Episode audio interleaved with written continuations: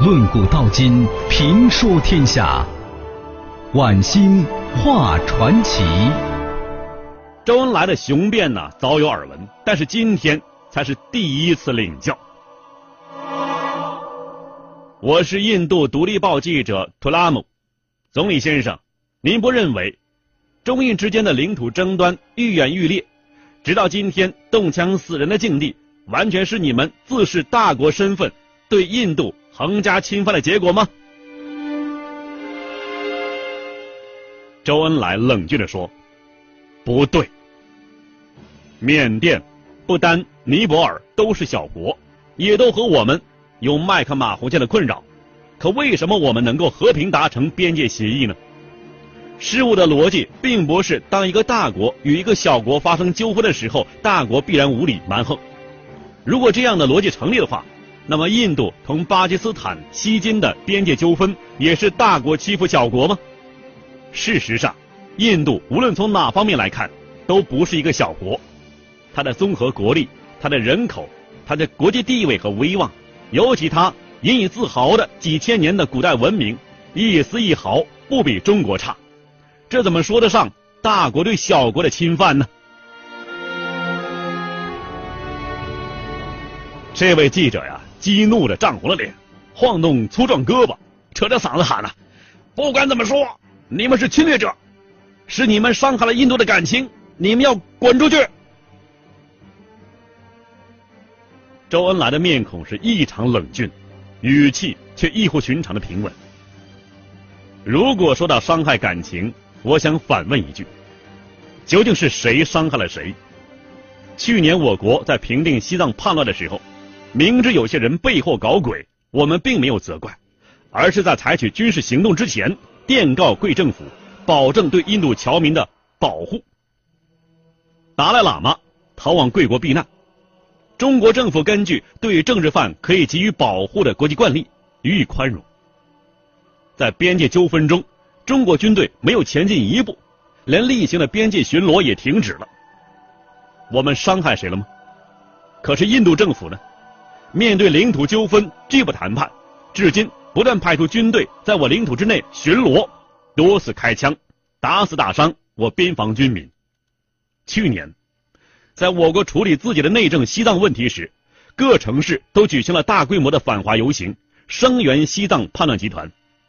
更令人无法容忍的是，去年四月，在贵国孟买，政府怂恿一批歹徒将我们伟大领袖毛主席的肖像贴在中国领事馆的墙上，在像像上抛变质的鸡蛋、烂西红柿和砖瓦泥块。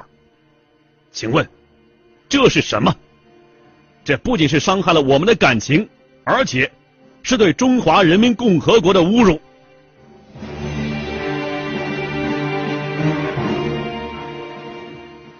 这位记者呀，皇帝的辩解，那是一小部分人，绝不能代表印度政府。坐在周恩来身侧的外交部部长陈毅猛地站了起来，抓起话筒，怒不可遏的喊道：“够了，不要狡辩了。”我只说一句，中国是受到了损害了。毛泽东主席有句话：“人不犯我，我不犯人；人若犯我，我必犯人。”未予不信，皇天可见。大厅里的人呢，被陈毅的话全给震慑住了。记者们是你看看我，我瞅瞅你，苦笑着摇头，尴尬的喘气。在座的每个人都明白啊，这陈毅啊，不光是外交部长，而且是身经百战的元帅。周恩来接过话筒，请原谅，我的外交部是一时感慨所致，并非危言恫吓。我想最后再说一句，中印两国都曾经是帝国主义的殖民地，饱受过帝国主义列强的欺凌和蹂躏，中印两国应该友好。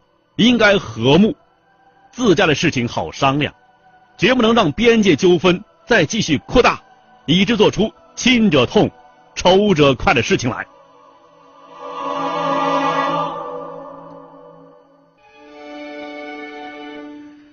那位美女记者啊，《泰晤士报》的记者维尔纳这时候站起来了，极其庄重严肃的说呀：“我还有一个问题，总理先生能够坦诚相告吗？”周恩来扬扬手说道：“我想我会尽其所能回答你。”那好，据我所知，总理先生，您今年已经六十二岁了，比我的父亲还要大八岁，可是您为什么仍然那么年轻英俊？像个小伙子，能回答我吗？全场啊，静默有轻，突然是炸锅般的爆出一阵畅快大笑，将刚才剑拔弩张的火药味驱赶的是仙里不存呢。与刚才舌战群儒、大战辩才的情形相左，这时候的周恩来啊，都有些腼腆了。他望了望身旁忍俊不禁的陈毅，又摊了摊双手。聂如说道：“这样的问题，我可以不回答吗？”不行。这两个字啊，居然是成千名记者用不同语言异口同声发出的轰鸣啊！周恩来搓了搓两手，说道：“好，那我回答，我只是按照东方人的生活方式和生活习惯进行生活的。”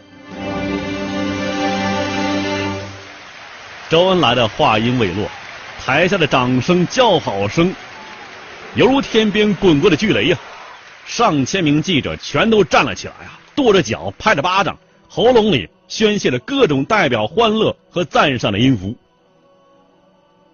这混杂的、持续长达七分钟的响雷里面，竟然包括了刚才那些曾经向周恩来发难过的人。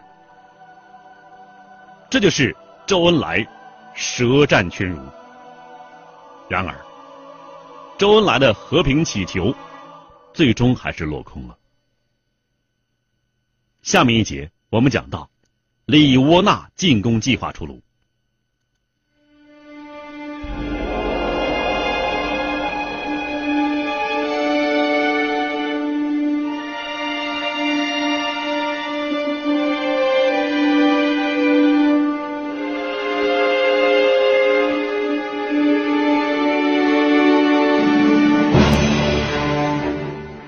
一九六二年十月一日，正逢中华人民共和国建国十三周年大庆。当首都北京的夜空鸣响着礼炮，绽开了五彩缤纷的花朵的时候，印度首都新德里国防部作战厅里，正在进行着决定印度命运的作战会议。主持会议的是印度国防部部长梅农。梅农首先做了简短的开场白，之后就说道啊。尼赫鲁总理已经前往伦敦参加英联邦总理会议了。临行的时候，授权让我制定一个将中国军队清除出去的作战计划。我已经指令总参谋部拟定了，那就是利窝纳作战计划。下面，请帕里特准将宣读作战计划。帕里特摊开文件夹说道：“取名里窝纳并没有什么特别意义，这是一个地名。”意大利的一个港口，二战期间，总参谋长曾在那儿作战，仅此而已。接着，他宣讲了作战的任务和要点：在东部，要占领塔格拉山脊，将中国军队赶出塔格拉山；在西部，要拔除中国军队的二十一个据点，占领全部有争议的阿克塞钦地区。为了加强东部的军事力量，你在最快时间之内。组建特种部队第四军，考二中将，亲赴东北边境指挥，并兼任第四军军长。进攻的准备要在十月十日之前完成。帕利特准将刚刚讲完呢，蒂麦亚上将就高声喊叫起来：“不可能！这简直是天方夜谭！你们拿什么去组建第四军呐？凭什么同中国军队打仗啊？”怎样在十月十日前完成进攻准备呢？你们知道那儿的地形地貌吗？全是一万四千英尺以上的连绵不绝的大山呐！在地图上量出三个小时的行军距离，实际上要走三天。后勤保障全部要靠空投，可是那儿连一块空投的平地都找不着。制定这种计划，不是疯子就是傻瓜。考尔中将敲了敲桌子，严肃地说：“迪麦亚将军，请你放尊重一些，好不好？这份作战计划是我和帕帕尔上将一块制定的。”迪麦亚冷笑连连地说：“呀，如果这个计划出自别人之手，或许还有探讨可能。可是你一参与，情况就完全不同了。短短的十年间，你从一个少校升到中将，坐上了参谋局长的宝座。”你算什么东西？你真枪实弹的指挥过一场战斗吗？还不是凭借一张漂亮脸蛋、巧舌如簧的嘴？李窝那计划完全是几张烂纸，你也绝不能出任第四军军长。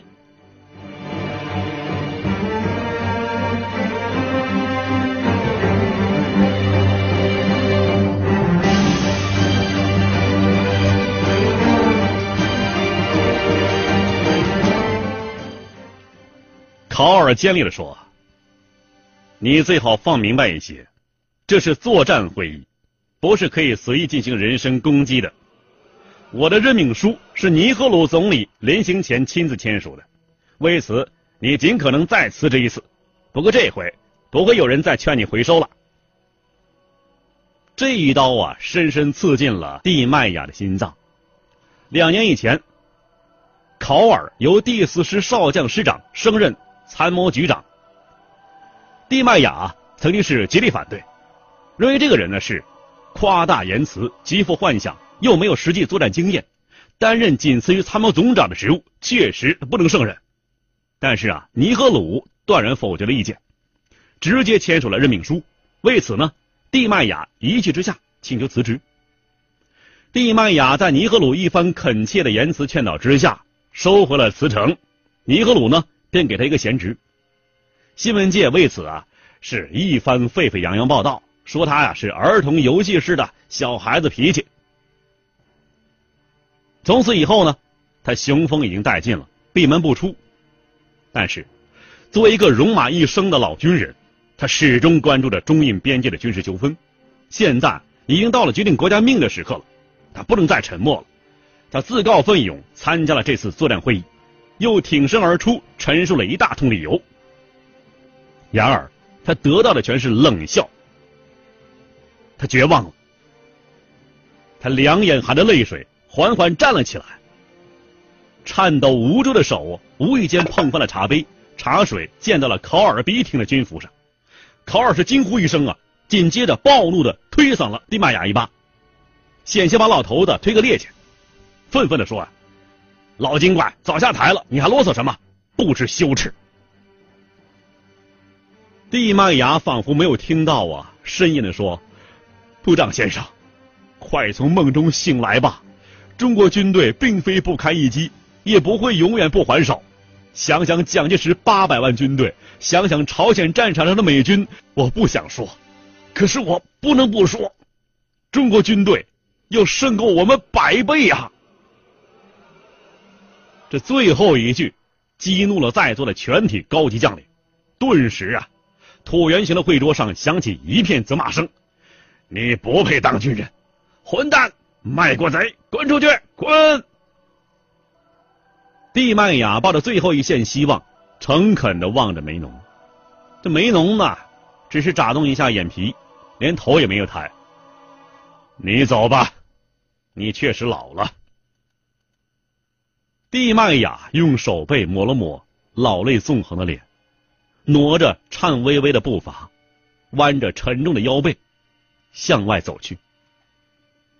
临近门口的时候，他忽然转过身，威风凛凛的大喝一声：“狗崽子们，你们将一个个被枪毙！”随着重重的一声门响，作战厅里沉静下来，许久许久没人发言。蒂曼雅的预言，仿佛将在座的人的心都冻僵了、凝固了，失去了灵动的活力。许久许久，这沉默都未被打破。忽然，作战厅里响起了一个悠长、平稳，时而还有起伏变化的鼾声。有人打呼噜。谁呀？国防部长梅农旁若无人的趴在桌上。睡了。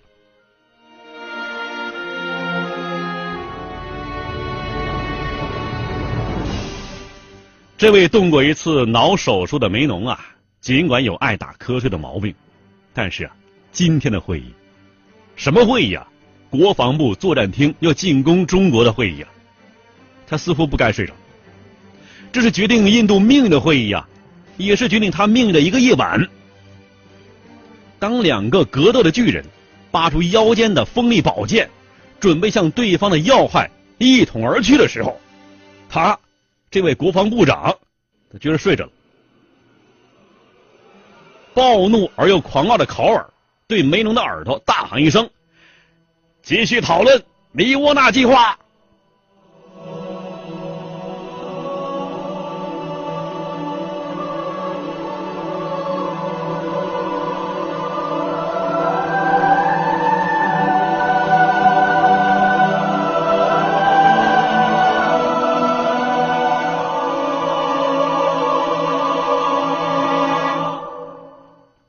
这个临时炮制的里乌纳计划能够得逞吗？这时候啊，中印战争还没有打响呢。更多精彩情节尽在《晚星画传奇》。看古今中外，说喜怒哀乐，讲悲欢离合，道世间百态。《晚星画传奇》。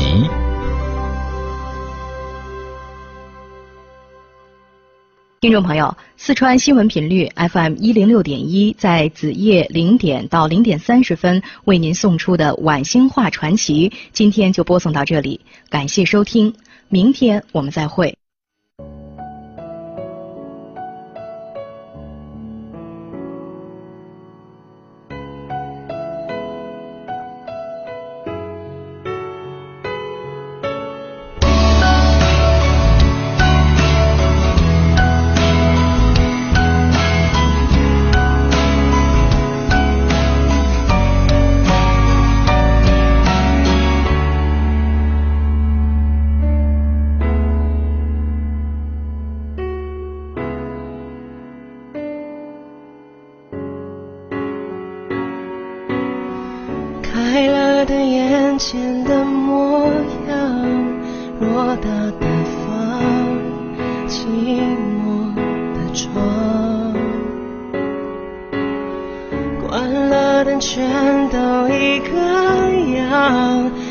你的伤无法分享生命随年月流去随白发老去随着你离去快乐渺无音讯随往事淡去随梦境睡去随麻痹的心逐渐远去。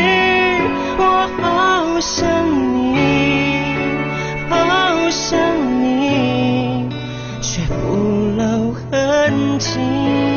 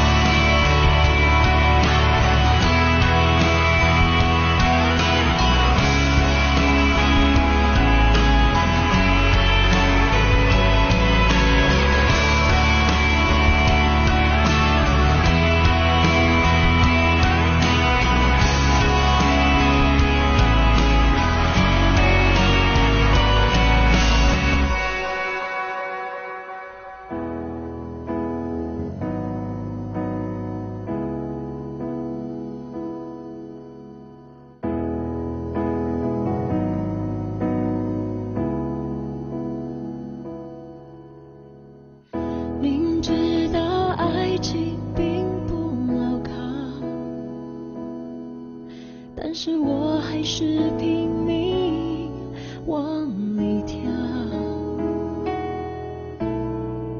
明知道再走可能是煎熬，但是我还是相信只是煎熬。朋友都劝我不